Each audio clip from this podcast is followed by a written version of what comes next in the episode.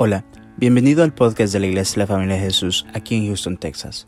Si te gusta nuestro contenido, por favor déjanos un buen review y síguenos en las redes sociales. Nuestra visión como iglesia son las familias.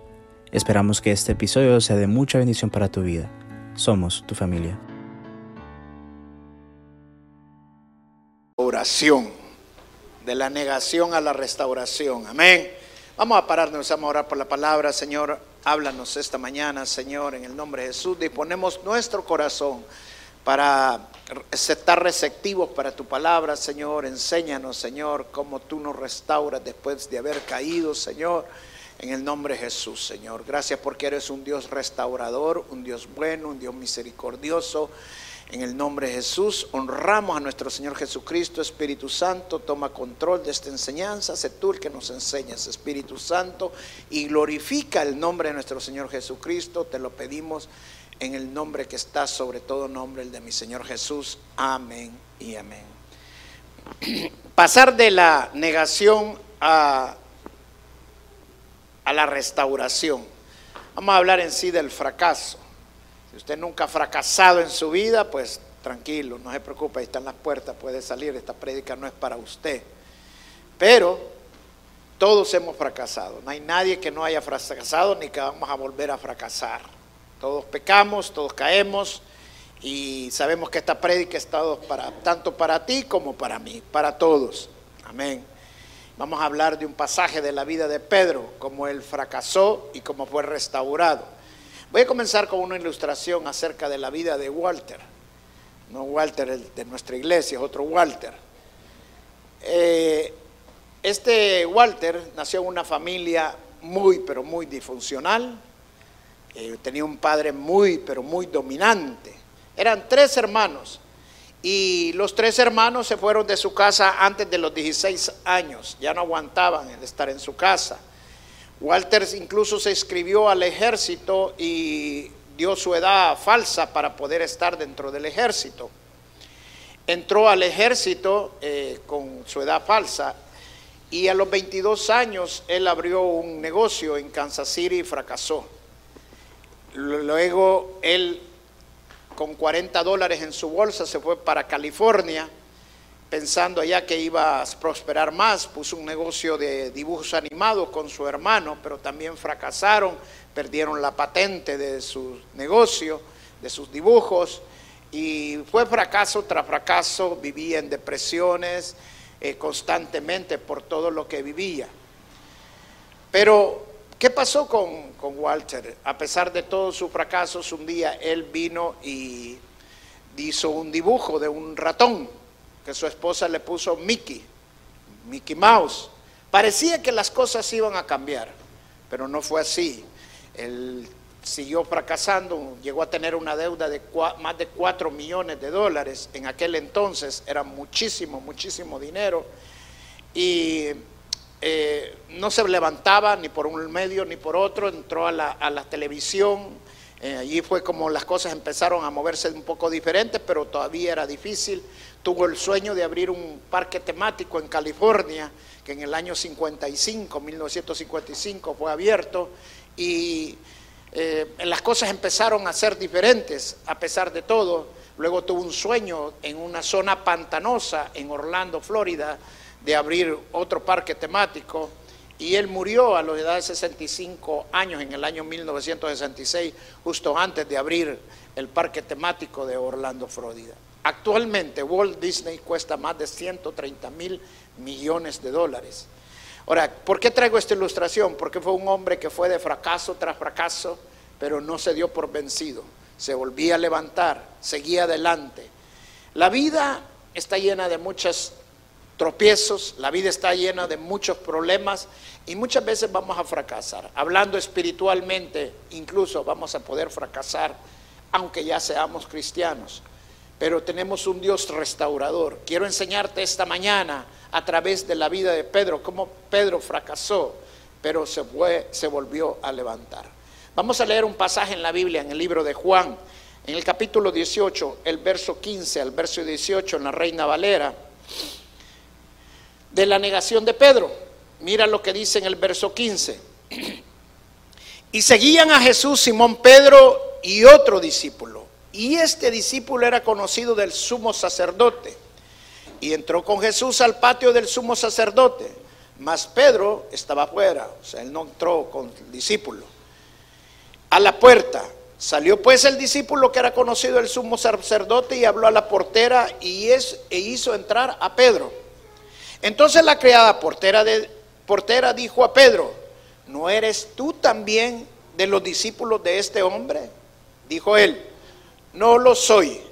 Y estaban en pie los siervos y los alguaciles que habían encendido un fuego para hacer porque hacía frío y se calentaban y también con ellos estaba Pedro en pie calentándose. Vamos a irnos ahora hasta el verso 25 porque la siguiente parte describe el interrogatorio que le hace el sumo sacerdote a nuestro Señor Jesucristo. Y no estamos concentrando en la negación de Pedro.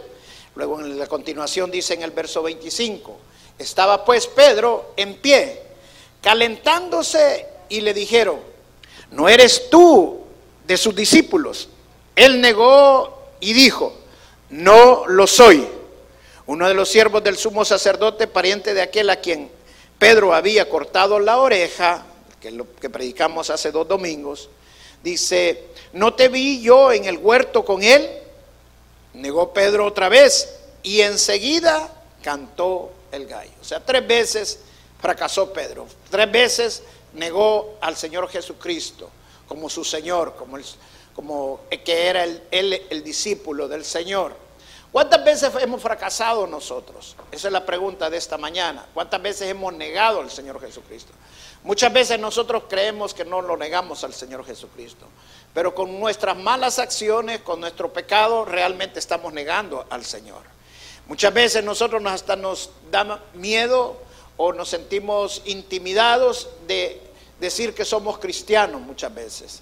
A muchos cristianos les pasa eso y de una manera de negar al Señor Jesús. Todos, de alguna manera u otra, hemos negado al Señor Jesús. ¿Qué pasa? Y es lo que vamos a aprender esta mañana. ¿Cuál es la forma que nosotros, lo primero, cuáles son los pasos para la negación? ¿Cuáles son los pasos que nos podemos aprender de, a través de la vida de Pedro, de los cuales podemos negar al Señor Jesús? Lo primero que aprendemos de la vida de Pedro, por qué él negó al Señor Jesucristo, es porque entró en desacuerdo con la palabra de Dios. Cuando nosotros contradecimos la palabra de Dios, cuando entramos en desacuerdo con la palabra de Dios, es porque nos estamos alejando de Dios. Es porque empezamos a negar al Señor. Y esto no pasa de la noche a la mañana, hermanos. Esto pasa a través del tiempo a medida que nosotros dejamos de escudriñar las escrituras, a medida que nosotros dejamos de tener una intimidad con Dios, de, de, hablar con el Señor, de leer la palabra de Dios, es cuando nosotros empezamos a contradecir, es cuando nosotros empezamos a ponernos en desacuerdo con la palabra de Dios. La vida de Pedro eh, lo primero que hizo el Señor después de los tres años que habían estado con ellos, y es lo primero que él iba a hacer para manifestarles el propósito de él aquí en la tierra, se lo llevó al norte de Israel, en Cesarea de Filipo, junto pegado con, el, con Siria, estuvimos nosotros en esa zona, y llevó, lo llevó con el propósito como un retiro espiritual para hacerles ver el propósito que él estaba acá. La, escritura dice que cuando el Señor les mencionó que él tenía que ir a Jerusalén y que tenía que ser sacrificado y muerto y sufrir mucho por causa de nosotros, Pedro no estuvo de acuerdo. Pedro estuvo en desacuerdo con el Señor. Lo apartó a un lado y le dijo, no, Señor, ¿cómo vas a ir? ¿Cómo vas a sacrificarte por nosotros? Tú no tienes que morir. ¿Y qué fue lo que el Señor Jesucristo le contestó? Apártate de mí, Satanás. Porque Pedro estaba en desacuerdo. Cuando nosotros estamos en desacuerdo con la palabra de Dios, la palabra de Dios se explica a sí misma. Hay muchas doctrinas, muchas enseñanzas, pero todo tiene que estar alineado con la palabra de Dios. Todas las doctrinas sacan su enseñanza de la palabra de Dios, eso no le quepa la menor duda. Pero cuando usted conoce toda la escritura, porque toda la escritura es buena y nos ayuda para redarguirnos, para instruirnos y es útil para nuestras vidas, entonces nosotros podemos trazar bien la escritura, trazar bien la palabra de Dios. Pero cuando nos alejamos de la palabra de Dios y dejamos de leer la palabra de Dios, es donde vienen las contradicciones, es donde vienen los desacuerdos con la escritura. Y así como le pasó a Pedro, nos puede pasar a nosotros. Pedro no estaba en desacuerdo con el Señor, con que él tenía que ser muerto. Él estaba con desacuerdo con la verdad, con el propósito por el cual el Señor Jesucristo había venido a este mundo. Entonces la primera razón por que Pedro empezó a negar al Señor fue porque empezó a estar desacuerdo con la palabra de Dios. Y eso nos puede pasar también a nosotros, especialmente en esta pandemia, donde muchos hermanos y muchos cristianos no se están congregando y ponen de pretexto el no ir a la iglesia por la pandemia. Bien pueden ir al cine, bien pueden ir al mall y bien pueden ir a los restaurantes a comer, pero en la iglesia tienen miedo de ir porque se van a contagiar. Es triste, pero es la verdad. Lo que estamos viviendo es la realidad. Aquí es donde se está viendo la verdadera fe de muchos hermanos. No con esto estoy presionando para que vengan tampoco. Lo que quiero decir es de que si están en sus casas, Deben conectarse también. Estamos teniendo los servicios en línea. No dejemos de conectarnos, de buscar de Dios, eh, de hacer nuestros devocionales. Podemos armar un club bíblico o un estudio bíblico, como le quiera llamar, donde nos juntamos dos, tres, cuatro hermanos a compartir la palabra de Dios, a leerla una vez a la semana o dos o tres, si quiere todos los días, sería lo más indicado. Pero no dejar de hacer tampoco nuestro devocional. Es importante en medio de esta pandemia para que no niegues al Señor, para que no entres en contradicción de la palabra de Dios, que no entres en desacuerdo con la palabra de Dios. La segunda razón por qué Pedro también negó al Señor, por qué fracasó, es porque eh, simple y sencillamente Pedro entró en un exceso de confianza. Cuando yo estaba todavía eh, en la Fuerza Armada, en la Fuerza Aérea, es como estudié seguridad de vuelo y una de las cosas que aprendemos es que la mayoría de accidentes en los pilotos pasan, especialmente los más fatales, cuando el piloto entra en un exceso de confianza. ¿Por qué? Porque los accidentes pasan de esa manera. Cuando te acostumbras a hacer algo todos los días y lo empiezas a hacer y llega un momento que ya está con los ojos cerrados, ya lo hace porque es lo que tiene que hacer todo el tiempo, es cuando vienen y pasan los accidentes.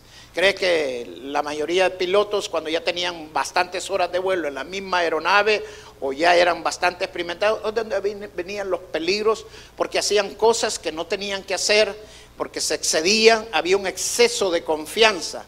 Y fue justamente lo que pasó con, el apóstol Pedro. Mira, en el libro de Juan, en el capítulo, capítulo 13, eh, Juan señala un, un detalle bien importante. Mira lo que dice. Le dijo Pedro, Señor, ¿por qué no puedo seguir ahora? Mi vida pondré por ti. O sea, en otras palabras, Pedro estaba diciéndole, todos estos pavos pueden volar, pero yo no voy a volar en medio de esta situación. Yo voy a estar contigo, yo no te voy a dejar, no te voy a abandonar, mi vida la voy a poner por ti. O sea, había un exceso de confianza. En otras palabras, había un orgullo. Hay muchos cristianos hoy en día que viven un orgullo espiritual y es pecado. Y he encontrado con muchos cristianos que yo ya no voy a pecar, yo conozco al Señor y para mí es imposible volver a pecar. Cuando la misma palabra dice que el pecado mora dentro de nosotros, el apóstol Pablo lo dice claramente, he descubierto algo dentro de mí, que el pecado mora en mí.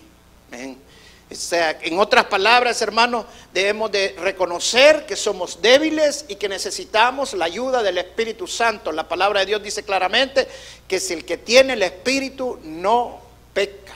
En otras palabras, sin el Espíritu no hay santidad. Entiéndanlo claramente. La santidad viene del Espíritu Santo porque es Dios el que pone el querer como el hacer. Amén. Luego dice en el verso 38, Jesús le respondió, tu vida pondrás por mí. De cierto, de cierto te digo, no cantará el gallo sin que me hayas negado tres veces. Imagínense, el Señor Jesucristo mismo, él mismo le dijo, vas a poner mi vida por mí. Eh, mira lo que estás diciendo, Pedro. Mira lo que estás hablando. Está lleno de orgullo.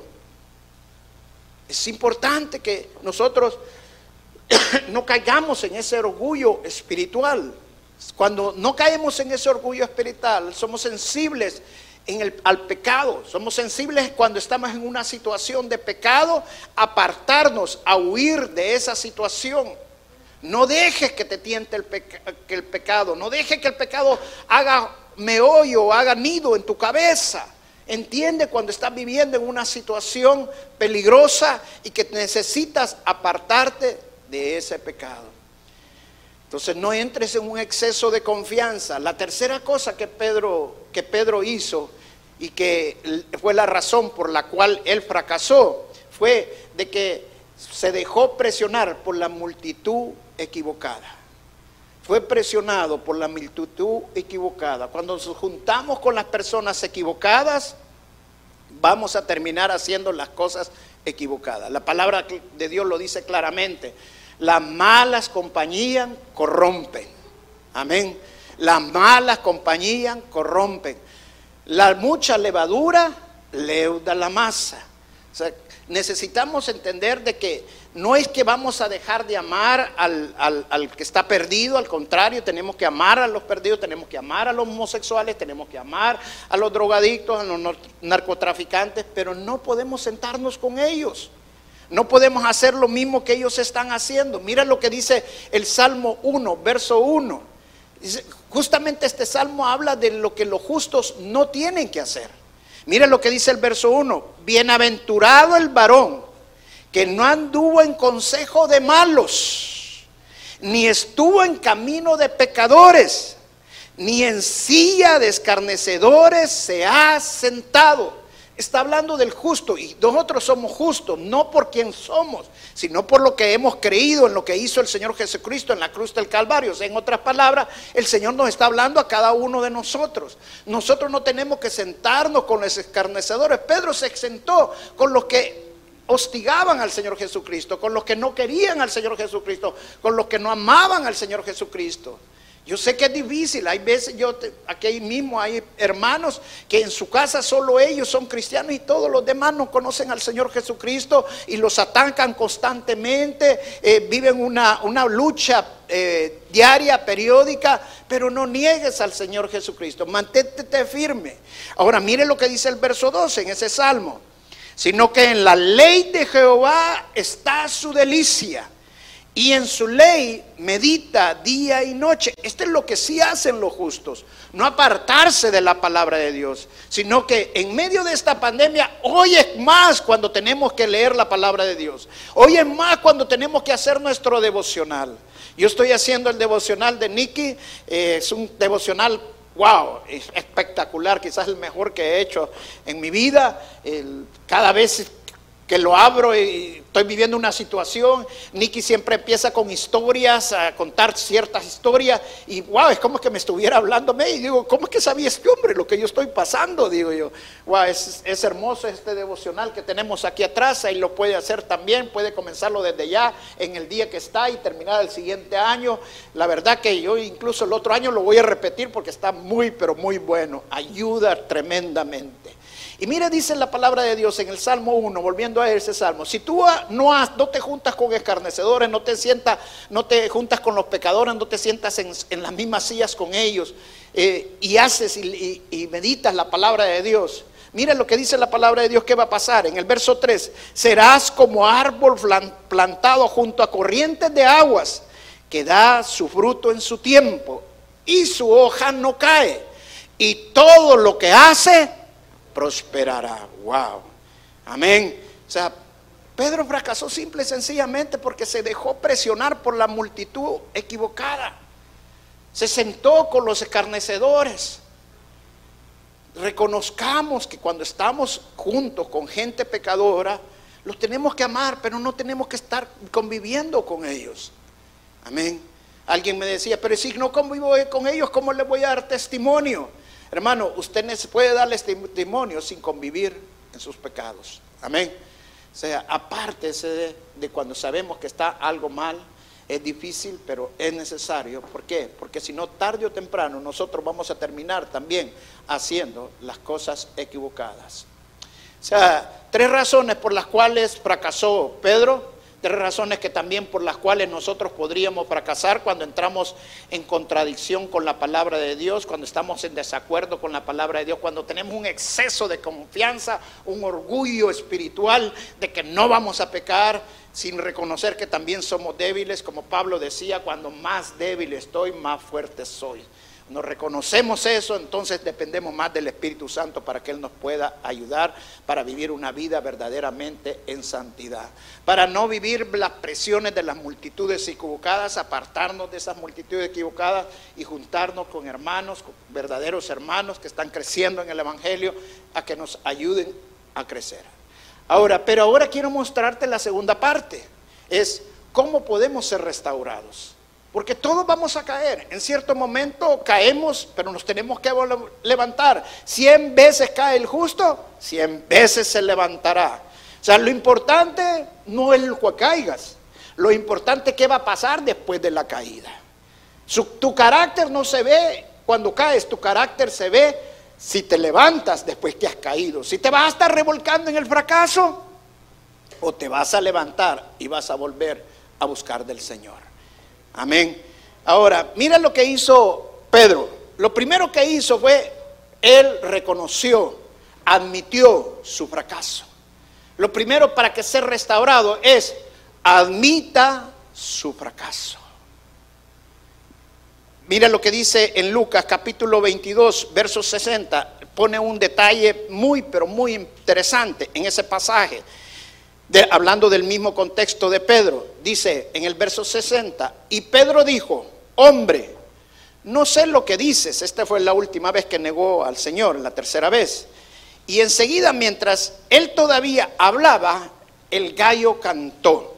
Entonces vuelto el Señor, miró a Pedro, y Pedro se acordó de la palabra del Señor que le había dicho, antes que el gallo cante me negarás tres veces. Y Pedro saliendo afuera, lloró amargamente.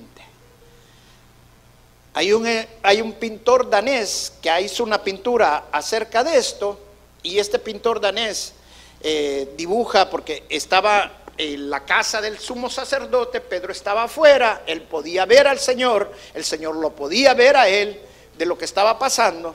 Y en el cuadro dibuja al Señor Jesús todo ensangretado porque ya lo habían estado golpeando, maltratándolo. Y viendo a Pedro, wow, este pasaje es hermoso porque es un detalle impresionante. Hermano, cuando tú caes y tienes al Espíritu Santo en tu vida, es como que el Señor te estuviera viendo. Ah, el cuadro de este hombre no dibuja a Dios, al Señor eh, enojado, no lo dibuja reprochando a Pedro, lo dibuja con amor, viéndolo con amor. Porque así nos anhela el Espíritu Santo. Cuando tú estás mal, cuando estás cayendo, cuando has caído en pecado, hay algo dentro de tu corazón y tu corazón empieza a vibrar o empiezas a temblar, te sientes incómodo. Hay algo que te está diciendo que el Señor te está viendo, que quieres que recapacites. Ahí es el momento donde un día tiene que estar sensible al Espíritu Santo. Recuerda, la santidad depende de Él, no de nosotros. Él es el que nos ayuda. Somos nosotros los que colaboramos al Espíritu Santo para vivir en santidad y apartarnos del pecado. Entender que estamos cayendo, entender que hemos caído, que necesitamos reconocer que estamos en pecado para salir de ese pecado. La segunda cosa que hizo Pedro es que se arrepintió. Dice, lloró amargamente, dice. ¿Qué es arrepentirse? Arrepentirse es cambiar de corazón, un corazón nuevo. La palabra de Dios dice que de nuestro corazón vienen nuestros pensamientos. Así como piensas, así vas a ser. Si tú cambias tus pensamientos, vas a cambiar tus actitudes, vas a cambiar tu comportamiento.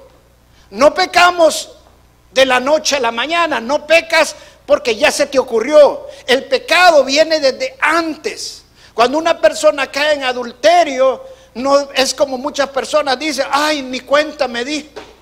No, ya estaba dentro de su corazón. Ese mal pensamiento ya estaba allí. Entonces necesitas sacarlo de tu corazón. El Señor Jesucristo lo dijo de una manera, si tu ojo te hace ocasión de caer, mejor sácatelo. O sea, el Señor no está hablando que te quites el ojo, está diciendo que te saques ese mal pensamiento, que saques esa raíz de pecado de tu corazón, renueves tu pensamiento. Y eso lo hacemos a través de la palabra de Dios, arrepintiéndonos, cambiando la forma de vivir. Amén. Y la tercera cosa que hizo Pedro para ser restaurado es que regresó a servir a Dios. Una ocasión yo le decía a un hermano que había caído y le decía, hermano, ven por favor eh, la verdad que eh, yo sé que lo que has vivido, lo que has pasado.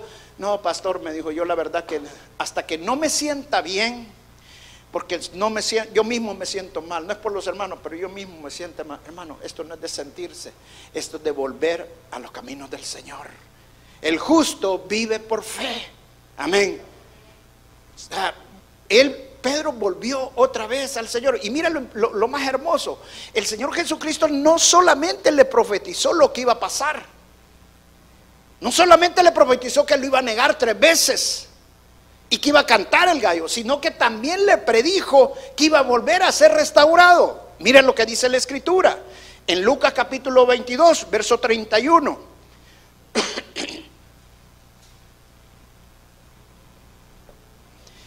Dijo, también el Señor, Simón, Simón, que es Pedro, he aquí Satanás os ha pedido zarandearos como a trigo. O sea, Pedro fue zarandeado tres veces. Tres veces negó al Señor.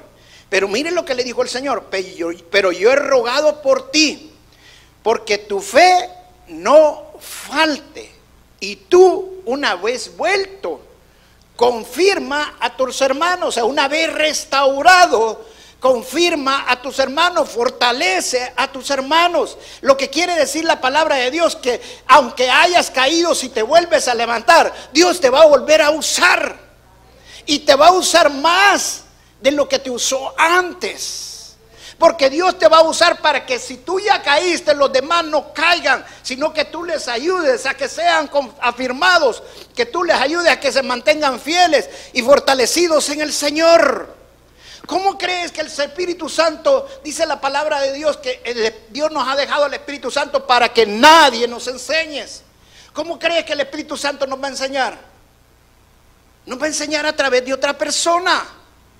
Dios nos usa a nosotros mismos para enseñarnos, Dios nos usa a nosotros mismos para fortalecer, Dios nos usa a nosotros mismos para restaurar a otros. Amén. Entonces cuando hayas caído, no solamente tienes que reconocer tu caída, no solamente tienes que arrepentirte, sino también regresar. ¿Sabes cuál es la diferencia entre Judas y Pedro? En que Judas se arrepintió, pero no hubo arrepentimiento. Se ahorcó después. Pedro se arrepintió, lloró amargamente, pero sí hubo arrepentimiento regresó con sus hermanos. Hay personas que lloran el pecado, pero siguen hundidos en el pecado, porque no ha habido arrepentimiento, solo se arrepintieron. Dios no solamente quiere que llores, Dios quiere que tengas acción para regresar otra vez donde Él, donde está cerca a Él. Mira, la palabra de Dios dice que cuando el Señor Jesucristo lo llevaban a la casa del sumo sacerdote, donde Caifás Pedro, dice el libro de Marcos, iba de lejos, no iba cerca del Señor. ¿Sabes? Que muchas veces nosotros, especialmente en esta situación que estamos viviendo, empezamos a alejarnos del Señor y no lo estamos sintiendo. No te quedes de lejos del Señor. Este es tiempo de volver otra vez a los pies del Señor. Es de regresar a sus caminos. Amén. Y de buscar de Él intensamente. Yo quiero contarte una historia de un pastor bautista, allá por los años 1600. Fue el primer pastor que tuvo una mega iglesia en Gran Bretaña, Inglaterra. Y este pastor se juntó con otro pastor unitario, que no creen que el Señor Jesucristo también es Dios. Y él empezó a perder, a tener contradicciones de su doctrina, de sus enseñanzas, y poco a poco se fue apartando de Dios. a tal grado que empezó a confesarle a otros pastores y por último a la iglesia que él ya no creía que Jesús era Dios. Y la iglesia se deshizo, él terminó apartado totalmente de Dios. Pero la historia cuenta que este hombre había escrito, él escribía himnos cuando estaba todavía de pastor y escribió un himno muy famoso que incluso hasta hace poco todavía se cantaba en muchas iglesias. Y este pastor venía un día con una, en una diligencia, con una, eh, en esos tiempos eran lo que se viajaba, y venía una muchacha ahí leyendo un himnario. Y ella venía leyendo exactamente uno de los signos que él había hecho. Y este himno hablaba de la gran misericordia de Dios y la restauración de Dios. Y la muchacha empezó a llorar porque ella sintió que Dios le estaba hablando directamente a ella a través de este himno. El pastor le pregunta y le dice, porque lloraba, y ella le dice lo que estaba leyendo, y le dice, ¿cómo se llama ese himno? Le dice, le da el nombre del himno. Ese himno yo lo escribí. Le wow, le dijo, usted debe ser pastor. No, yo era pastor, le dijo, pero hoy estoy apartado de Dios. Y la muchacha la usa el Espíritu Santo y le dice, ¿cómo es que usted, que ha escrito algo tan bello de la misericordia de Dios y de un Dios restaurador, ¿cómo es que se pudo apartar de Dios? Y el Espíritu Santo lo usó, lo, lo exhortó de tal manera que este pastor, después de ese viaje, él volvió a los caminos de Dios y volvió a pastorear y murió a los 55 años con las botas puestas, pastoreando. ¿Te das cuenta cómo el Espíritu Santo nos restaura? La Biblia dice que los dones son irrevocables y que el llamado también es irrevocable. Eso significa que cuando Dios te da un don, aunque tú te apartes de, Él, el don ahí está. Tal vez asumir presión, pero ahí está. Eso significa que tu llamado, aunque tú te apartes de Dios, ahí está todavía tu llamado. Y el Espíritu Santo no te va a dejar. El Señor quiere que le sirvas y le sirvas con un corazón lleno de alegría, lleno de emoción, lleno contento. Si has fracasado, levántate, reconoce tu caída, arrepiéntete y ven un arrepentimiento genuino, genuino. Ven a buscar otra vez de Dios. Vuelve a servir al Señor con todo tu corazón. Deja de estar de ser un espectador más dentro de la iglesia y empieza a servirle al Dios Todopoderoso, porque tu llamado es irrevocable. Amén. Estamos a la puerta de un gran avivamiento. La mies es mucha y los obreros son pocos. Hoy es cuando más vamos a necesitar obreros. Es, es tiempo que entiendas que el Señor te llamó y te llamó a servirle. Quiero terminar con una parte en el libro de Romanos, en el capítulo 1. ¿Cómo tenemos que vivir los hijos de Dios? Dice el verso 1, verso 16 porque no me avergüenzo del Evangelio, porque es poder de Dios para salvación a todo aquel que cree. Wow. No te avergüences del Evangelio. Levántate. Si quieres vivir como un hijo de Dios, no te avergüences. Tal vez estás viviendo en un hogar donde la mayoría no son cristianos pues no te avergüences del Evangelio, porque es poder de Dios a los que creen. Dice al judío primeramente y también al, griego. Y el verso 17 dice, porque en el Evangelio la justicia de Dios se revela por fe. ¿Sabes? Si tú no te avergüenzas del Evangelio, Dios va a hacer justicia de lo que te están haciendo. Dios va a hacer justicia de todo lo que has vivido o has pasado. Porque es poder de Dios y se manifiesta por la fe. No es que si yo me siento, cuando yo me sienta bien, voy a regresar. No, es por la fe. Y dice, y para fe. O sea, se manifiesta por la fe para que tu fe aumente, para que tu fe sea firme, para que tú puedas confirmar a los otros hermanos. Como está escrito, mas el justo por la fe vivirá. Esa es la manera que tenemos que vivir los hijos de Dios. Vivamos por fe. Aunque hayamos caído, volvamos a levantarnos. ¿Sabe por qué? Porque tenemos un Dios restaurador. Yo estoy totalmente seguro que Dios escogió a Pedro con un propósito importante. Lo que hemos acabamos de leer no está en la Biblia simple y sencillamente porque a alguien se le ocurrió escribirlo, porque Juan, Marcos y Lucas lo escribieron. No. ¿Sabe por qué está en la Biblia? Porque Dios no lo quería dejar ejemplo para cada uno de nosotros. Que así como Pedro cayó y fue restaurado, también Dios nos puede levantar y ser restaurados otra vez. Si está en la Biblia es para mostrarnos porque todos podemos caer, pero gracias a Dios al poder que hay ahora en nosotros, que nosotros mismos no lo podemos entender porque puede hacer las cosas mucho más sobreabundantemente de lo que nosotros mismos le podemos pedir, simple y sencillamente por el poder que está dentro de nosotros. Que fue el mismo poder que levantó al Señor Jesucristo de entre los muertos. Y ese mismo poder que está dentro de nosotros te puede levantar cuando te has caído.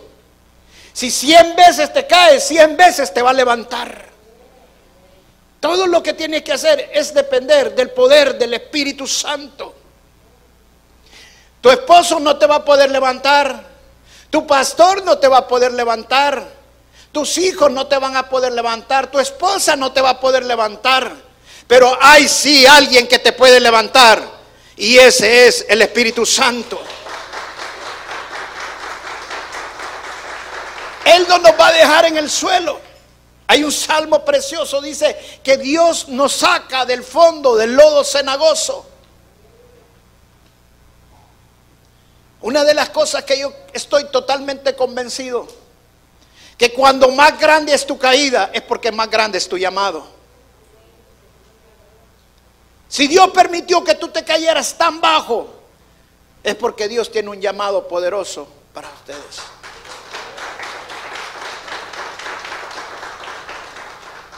Nicky Bailey cuenta una historia que él tiene un ministerio en Inglaterra que se llama Alfa, que es solo para hombres. Y dice que en una ocasión llegó un hombre a este ministerio buscando de Dios. Y fue restaurado allí, conoció al Señor. Y un día platicando con este hombre, porque cuando entró, entró todo arrapiento, todo tatuado por todos lados él venía pasando y entró. Pero desde que entró no volvió a salir. Fue de los más fieles en el ministerio Alfa. Pero una de las cosas que él cuenta que este hombre se sintió amado cuando le abrazaban por todos sus tatuajes. ¿Sabe que hay iglesias donde ven un tatuado mejor se le apartan? No estoy diciendo con esto que tienes tatuarte tampoco, no, no, me malinterprete, va a ir al pastor, ya dijo. No, no, no, no. Cada quien agarra como lo conviene. Lo que quiero enseñar es de que una vez le dice, Nicky le estaba platicando con él y le dice, le cuento su historia y le dice, Nicky le dijo, de donde yo vengo, le dijo, Dios me sacó del infierno. Yo era un drogadicto, hacía cocaína, todos los días prácticamente. Y un día dice que se había drogado tanto, pero se había drogado tanto, que sentía que el corazón se le iba a salir de tanta droga. Le palpitaba de una manera, dice que sentía que se le iba a salir. Él sabía que ese era su último día, ese sabía que el momento ya era la muerte. Él le oró a Dios, dijo, yo no conozco a Dios, pero si hay un Dios. Hizo una oración de sanidad. Él tampoco le dice, yo sabía que había oración de sanidad hice una oración de sanidad para mí mismo. Y Dios me salvó de la muerte. Me rescató del infierno. Subí el infierno. Y me sacó. Y desde ese día nunca más volví a probar cocaína. Yo venía pasando ese día aquí. Y entré. Cuando Dios tiene un llamado para ti, es un llamado irrevocable. Y canqueas como Jonás y huyas como Jonás. Dios te va a llevar al fondo de la ballena. Porque tu llamado es irrevocable.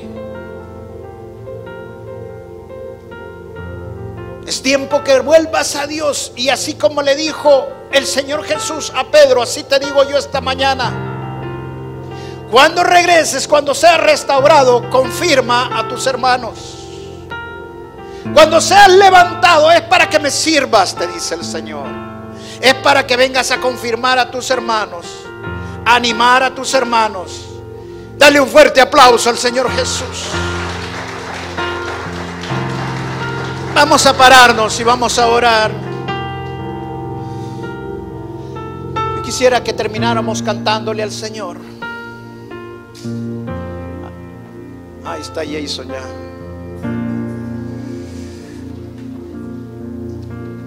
Yo quisiera que cantáramos, no sé si la, te estoy sacando de lo que ibas a cantar, pero me siento tan seguro en tu presencia. ¿Está bien? ¿Te la puedes, Robertillo? Ok. ¿Sabes que esta canción me encanta a mí? Porque todos caemos en cierto momento en nuestras vidas. Una vez yo platicaba con un hermano y le decía que se había apartado el Señor y yo quería que volviera a los caminos de Dios y hablando, no, me dijo, para juntarme con hipócritas, me dijo, mejor me junto con los del mundo. Entiende que la iglesia es un hospital. Si estamos aquí porque estamos enfermos y necesitamos la sanidad de nuestro corazón, del Espíritu Santo. Fíjate cómo le dijo el Señor Jesús a Pedro, regresa y confirma a tus hermanos.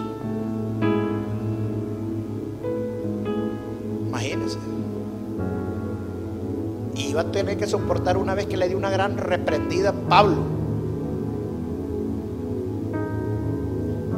Y mire, Pedro se quedó con la boca callada. Porque era la manera que lo iba a confirmar. Pablo tenía la razón lo que le estaba diciendo.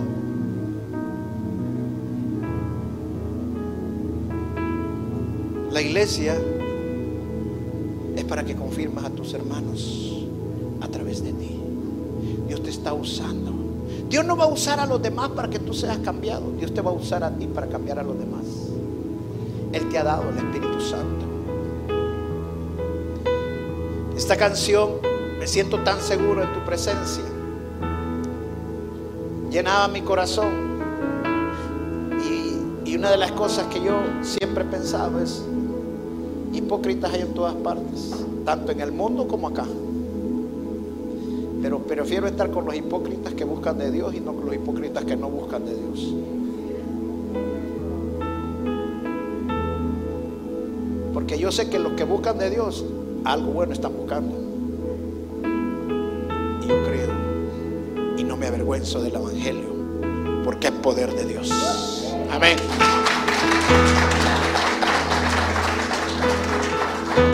Y esta canción habla de, de sentirse seguro.